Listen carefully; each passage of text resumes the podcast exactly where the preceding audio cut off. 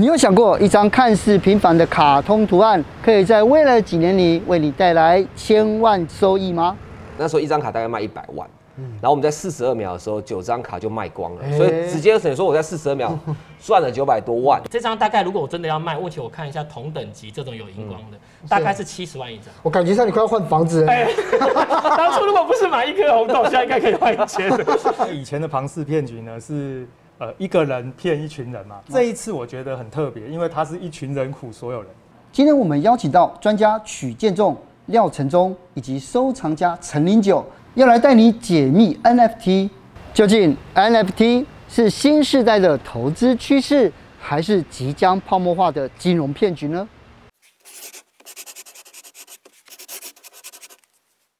知道上一次啊，自从跟你一起出外景之后啊。然后后来那天我们就很开心的聊了这个 NFT，那其实很多人找我做 NFT，可是我真的不知道什么。后来我就很仔细的去找了很多书来看，这是其中的三本而已啊。无论是数位货币、加密货币跟元宇宙，这样好像是三个阶段这样哦。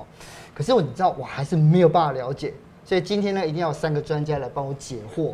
对不对？而且这个，你这每次我家讲这个时候，这个曲博就有非常复杂跟微妙的表情，你要好好了解一下。因为我知道你们现场里面，呃，陈忠跟零九你们都有买，对不对？对对。你自己是什么样的？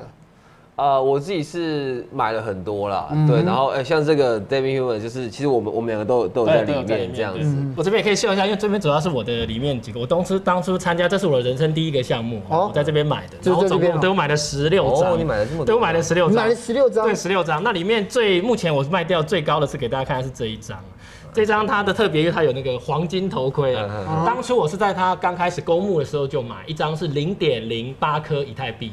所以相当于大概那时候应该八千多块钱，一颗以太币算十万，我们用十万来算，因为当然最近是比较低，但当时大概一个十万块，所以零点零八颗其实也才八千多块钱。嗯，那我这个是上上礼拜卖掉的，跟哲青哥讲，他这个总共卖掉了一点八八颗，哎呦，十八万八，十八万八，赚了二十几倍。对，它特别的地方是它是台湾目前最大的一个算是中文的社群的一个项目，嗯，所以它因为里面参与的人多，那因为大部分的 NFT 都是国外的项目，所以很多台湾人在买的时候会有点压力。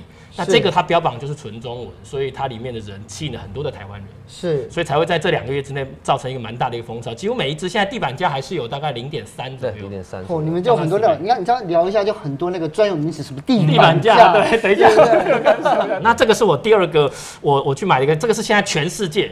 交易量第一名的项目叫 Azuki，这是什么东西啊？对，对，我说它叫红豆，对，它是零九应该知道，这是他当初盲盒阶段。它这个项目是背后是很多那个像暴雪团队他们去出来弄的，所以艺术感很多。它整个设计是那种日本的火影风，所以很多外国人喜欢火影忍者这种感觉。是，二级市场买的时候我花的是二点零九九颗，二点零九九，花了二十万买红豆，二十几万买红豆，我上买的。这个是在上，因为他十三号才上，我在十四号的时候进去买。他才知道这个事吗？他知道，他把我骂一顿。他说二十七万来了一个红豆。现在的地板价是三十五万、三十六万左右，这么多？对，这么多。对，他后来解盲了之后长这个样子。哦，解盲是这样，还蛮漂亮的。他的字是开出来。对，而且这一张我后来很幸运哦，它是这一万张里面算特别。对，那个零九一看就知道它算特别，因为它有一些特殊的元素。背景。背景的，对。它的背景的荧光是非常特殊，所以这张的排名好像是在六百多名。这张大概如果我真的要卖，问题我看一下同等级。这种有荧光的，大概是七十万一张。我感觉上你快要换房子了。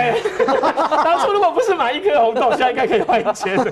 多买几颗的话，来来看一下。哎，这个是什么？这个是我的呃，我买的收藏，它叫 Chromes，然后它是有一个这个日本艺术家叫村上隆。嗯，对，然后他们他们一起做的一个项目，跟一个在做在元宇宙做一个虚拟球鞋的一个项目。我我有点忘记他的名字叫什么，很难念的那个名字。对，然后他他最后面是他那时候刚开始的。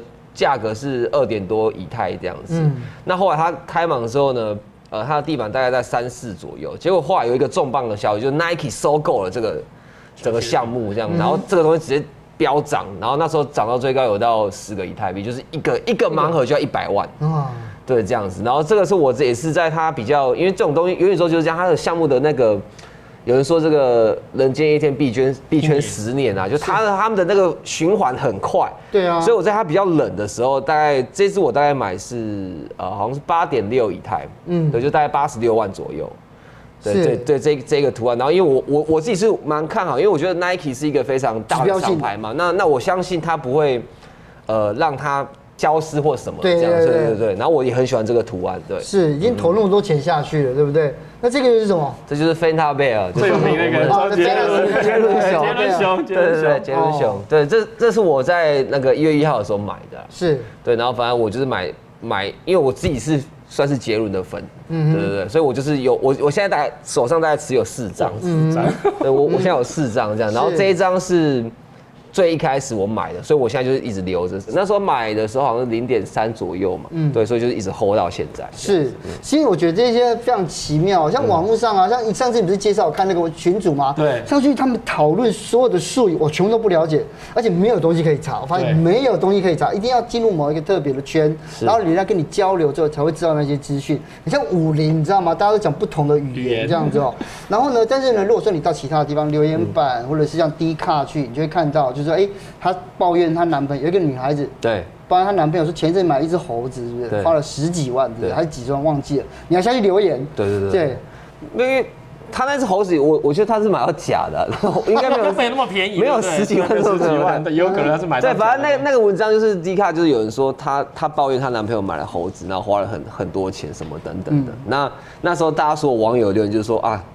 你误会男友了，就是他是很有眼光的什么什么，然后我就在下面留言我说他是假的，没有我我说我说、哦、我自己也投入了快一千快上千万的资产在买这些东西这样子。可是我要先问陈忠哦，到底什么是 NFT？NFT 其实它的简单的缩写是三个字嘛，NFT 的话是 Non-Fungible Token，所以我们简单的可以把它用中文翻译叫做非同质化代币。是，那我们简单用一个例子来形容，就好像你买了一幅画，假设星空好了，嗯，星空这幅画我们都知道很有名很贵哦，对，但是其实很多的画廊或者文具店可以买到类似的仿画，对对，但是它为什么没有那个价？也是也有在卖，对啊，因为原始的那张星空，这个 NFT 就好像给了你这张原始的这个真正的这个画作一个凭证，所有权凭证。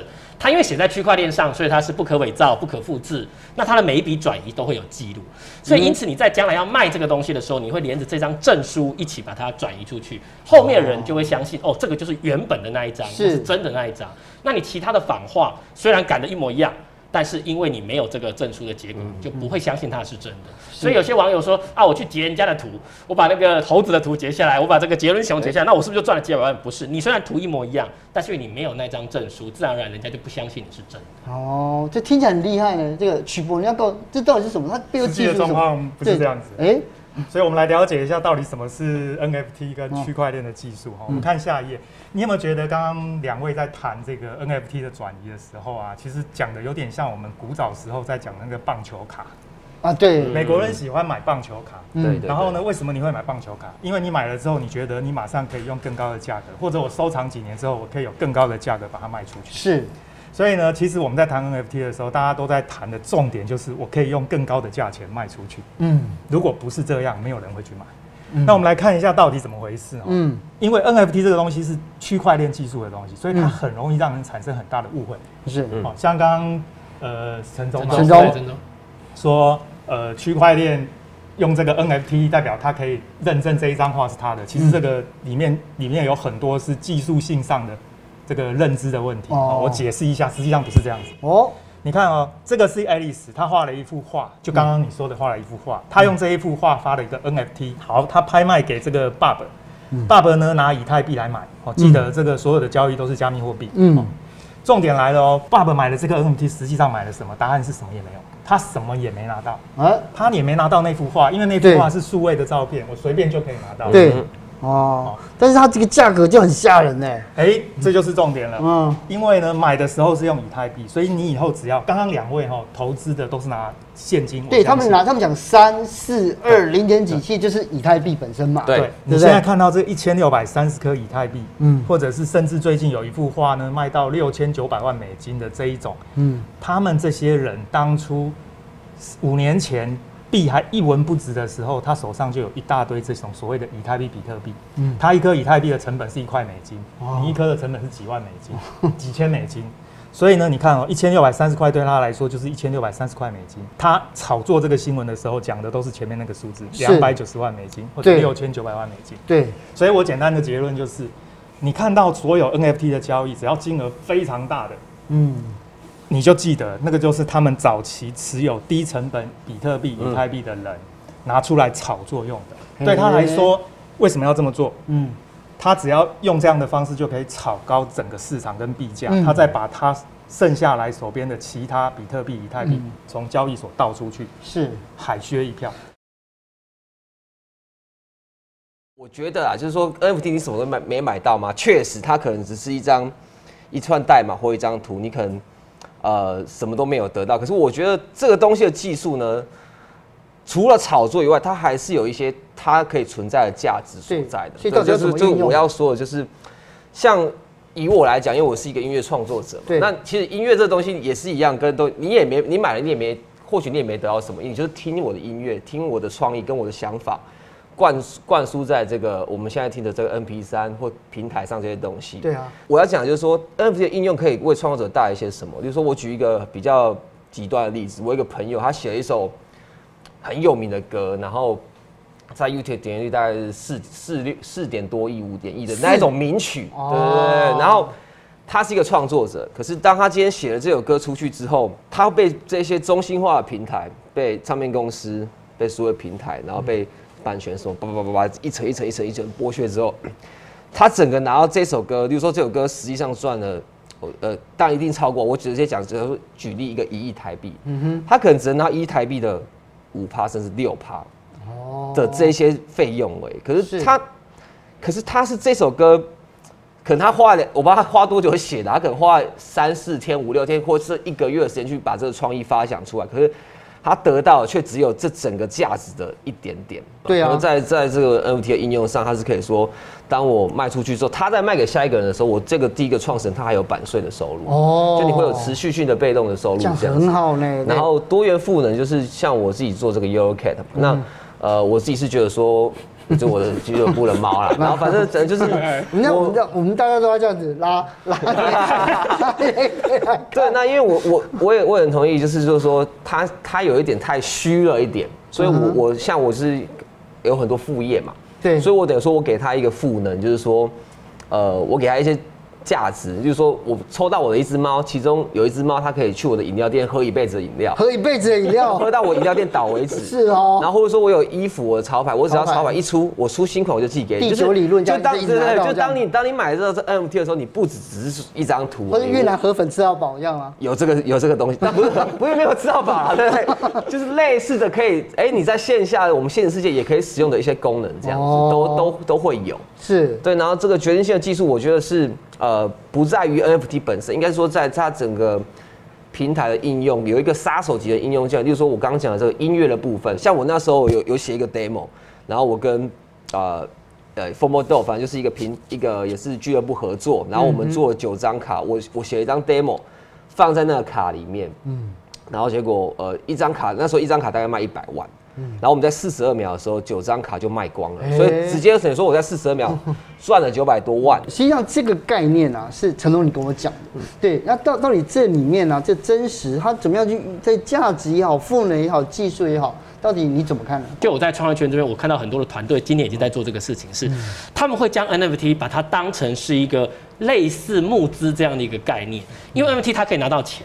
他利用传统的方式募资，可能会有很多法规跟金融限制。对，但它透过 NFT 的话，可以避开这些所谓的公司法了或者相关的一些法规限制，可以比较容易一些。是，然后再来这个拿到的钱，在整个 NFT 的运作上面，它会用一个很特别的去中心化的治理模式，叫做。对对对，利用这样的治理模式，可以将这整个拿到的营运资金产生的收益。回馈给这样的一个社群，那这样的概念不就很像我们所谓的公司这样的东西？所以，我我认为 NFT 今年会看到很多所谓的软性公司。那怎么样去挑选 NFT？你自己有独门心法？对，我就有几个心法可以跟大家分享。首先，第一个，因为现在 NFT 的项目实在太多了，每天大概有几十几百个项目出现，所以在项目的选择上面，一定要选择的是你不能去找那种纯粹是头像的。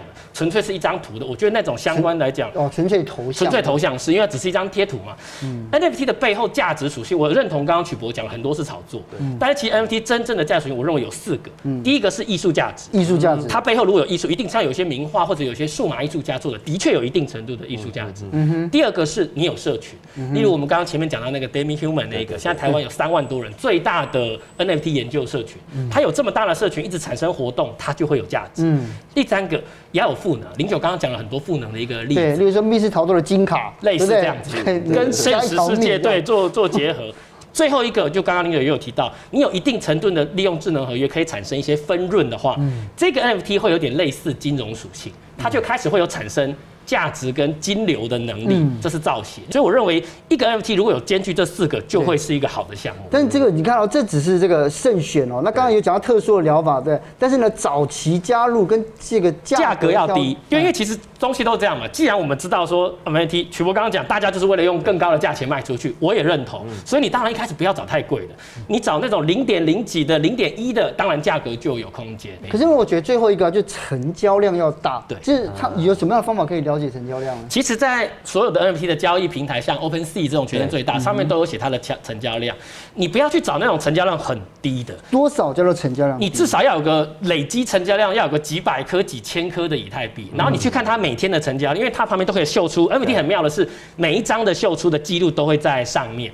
所以你至少要找每天都有成交量。但是很多 NFT，我必须坦坦白讲，百分之九十八的 NFT 在次级市场。是零成交量，完全没有人要的。是好，那既然如此呢？这个你知道，这个警示的部分就交给曲博了。其实哦，说句老实话啦，你刚刚画那张图不是没有价值，其实艺术品本身当然有它的价值。现在重点是 NFT 没有价值，我的重点是这个。嗯，刚刚有谈到什么 NFT 可以代表这一张图，事实上完全不是。我可以拿这一张图，我也去发一个 NFT 啊。你根本区块链的技术是没有办法去确认说这个 NFT 是不是等于这一张图，或者是。我今天 claim 说，我只这一张图画了一个 NFT，我明天我也可以再 claim 一次啊。区块链只能确定两件事，我觉得这边有一个很重要的误解，大家都认为只要是区块链认证的东西就可以信任，这句话是很大的误解，因为区块链的认证指的是使用者上传一个资料到区块链，而且因为它是公有链，所以是不可篡改。嗯，但是我上传的内容是对的吗？不知道。哦，所以其实我觉得整个币圈在炒作这些 NFT 的时候，有一个很大的盲点。我们刚刚讲了老半天，其实都没有讲清楚的，就是到底这个 NFT 代表什么意义？嗯，事实上刚好相反，那一幅画，包含你刚刚画的那个小朋友可能很喜欢啊，那就有价值。可是 NFT 等于那一幅画这件事情，我刚刚说的是没有这回事的。嗯，所以现在大家只是拿 NFT 当当做一个名词来操作，只要扯上关系的就可以很有钱。嗯，就会有很多人愿意拿钱出来。刚刚讲到这个 NFT 在转手的时候，会一直分润给原来的作者。对啊，事实上这确实是它的好处。但是我要提醒的事情是，事实上呢，会有很多人拿出加密货币去做这件事情，是因为他想要炒作这个 NFT。嗯，所以确实这样的结果让这个创作家、艺术家收到很好的钱，不然以前真的一毛都赚不到。所以按照曲博这种说法，无论是加密货币、货币这种，或者元宇宙这些书里面，就提到这个嘛，就是它其实很像百年以前的庞氏骗局，对不对？其实是有点像的。那差别在哪？因为以前的庞氏骗局呢，是呃一个人骗一群人嘛，啊，哦，所以这个最后是失败嘛。那这一次我觉得很特别，因为它是一群人苦所有人。而且用了很多的技术去包装，其实包装的很好哦，甚至连政府都想要进去插一手。为什么？因为这么多的交易都抽不到税哦。所以当政府都想要跳去玩的时候，我就认为这个庞氏骗局似乎已经有一个样子出来，转换成金融科技哦。但是我还是觉得政府应该要监管。政府应该要监管，但是这个就是很多人在进入这个加密货币圈或者是网络使用的时候，一种无国界，他觉得说，哎，政府不应该来管。对，至少你手不能伸进来嘛，哈。那既然如此啊，就如果很多人想要来来加入 NFT 的话，就是你刚刚讲到被骗这件事情，对，零九，你有没有被骗的经验？我我是没有啦，对，但是但是买我的东西的有被骗，买你的东西被骗这样子。对对对 对，他就是就是有一些人做一些什么呃假钱包，呃，就是他他我因为我成立这个东西是我在 IG 跟我个人的页面而已，嗯，然后。这个诈骗集团就很聪明，他去 Facebook 成立了一个我的这个粉丝专业，哦，然后然后下花钱下广告，这样子，跟我一样啊，我的也在，然后对对，就是就是就是一模一样，就是这种手法，他做的好像比我还专业，对 对，然后然后就就有一些人就是误点了这些东西，然后被骗了。所以重点就来，来城中，你要跟大家讲怎么样防骗呢？第一个，我觉得，因为刚刚前面有提到很多假的连结。很多现在外面的 NFT 要发行的时候，都会希望你来点我的链接，然后帮我我来申请白名单这种东西，然后会签署一些智能合约，让你加入我的白名单，我可以提前先给你。这里就是最大的威胁，因为我们看不懂智能合约，我们不像曲博有些看得懂后面。其实你智能合约翻开给我看，我知道它是 A B C D，但是 但是我看不懂，我知道里面有一堆衣服啦、what，可我看不懂它里面讲什么。所以这里面第一个要做的就是，一定在去申请这些 NFT 要去买这些东西的时候，尽量的选择是空的钱包。空钱包，你里面不要放一堆东西啊。假设里面你放了好几张啊、呃，这个杰伦对很重要的杰伦熊啊，无聊猿啊，或者这个这个零九的猫在里面，结果你去点到这个假的智能合约，它里面放了一个后门，它是有里面的权限，把你的东西就拿走，那你就血本无归了。所以你要去参加这些活动前，第一个要做就是你尽量用空的钱包，就是先开一个空的账户，空账号，对，里面没有嘛，大不了被你骗，我就钱给你，我觉得里面反正反正里面是没有，或是用一些小额的资金在里面。是，然后一旦你拿到了这些 NFT 或者是加密货币之后，尽可能的要放在冷钱包。钱包有冷跟热，钱包有冷跟热。其实冷跟热的一般的概念就是所谓热的，就是联网钱包，它是在网络上，你是随时连着网，它是有风险系数是比较高的。另外一种是离线的钱包，叫冷钱包，因为它离线就冷的嘛。或者我们把它叫硬体钱包，就这个。那我自己因为全世界有好几家在做，但是有一家是台湾之光，这是台湾的那个酷币科技，唯一一家台湾做的是这种卡片型的，因为它比较帅。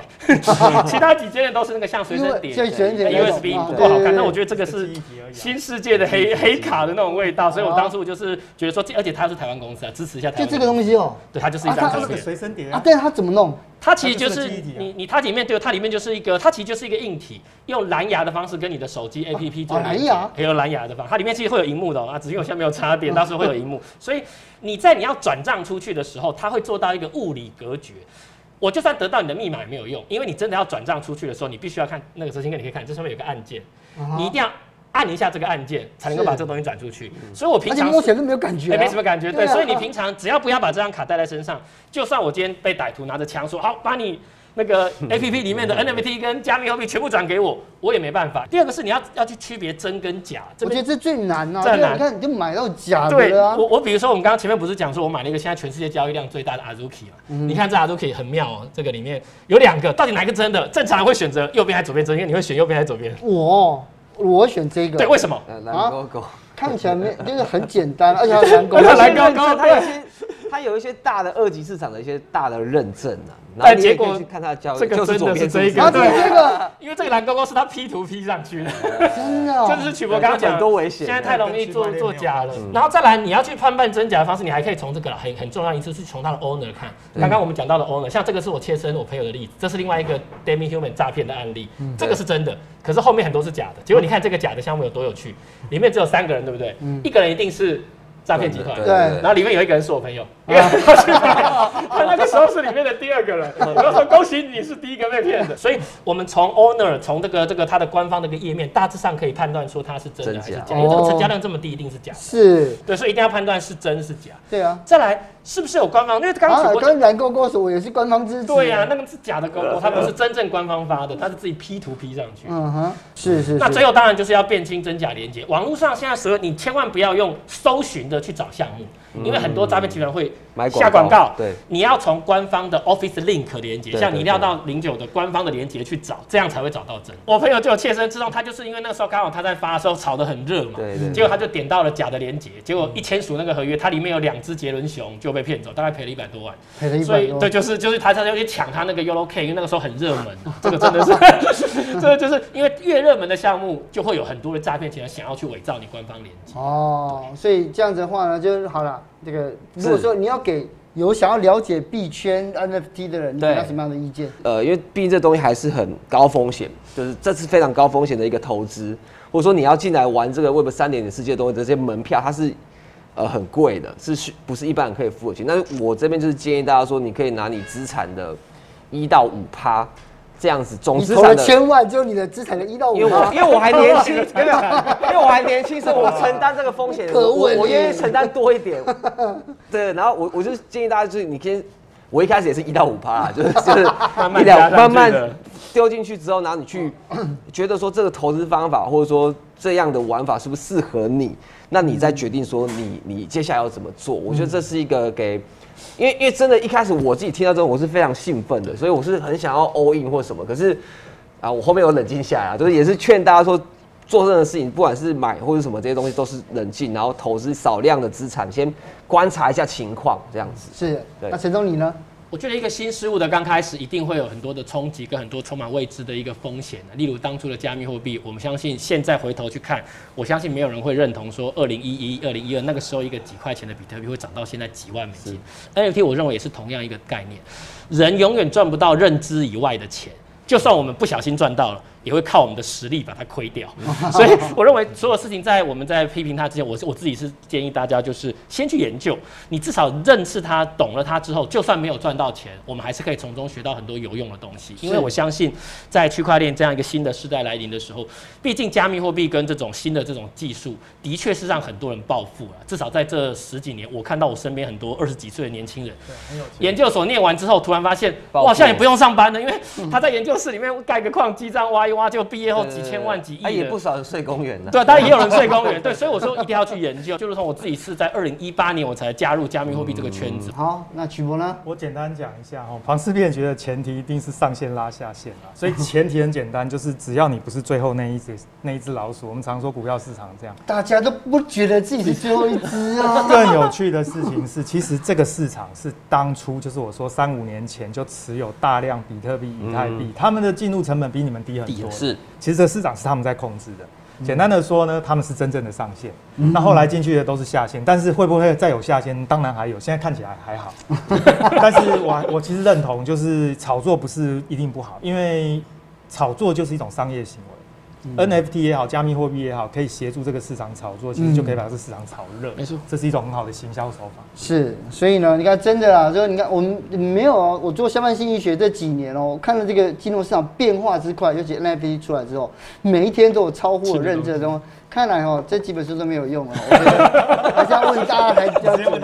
对啊，今天谢谢你们，谢谢，谢谢，谢谢谢哥，谢谢，谢谢。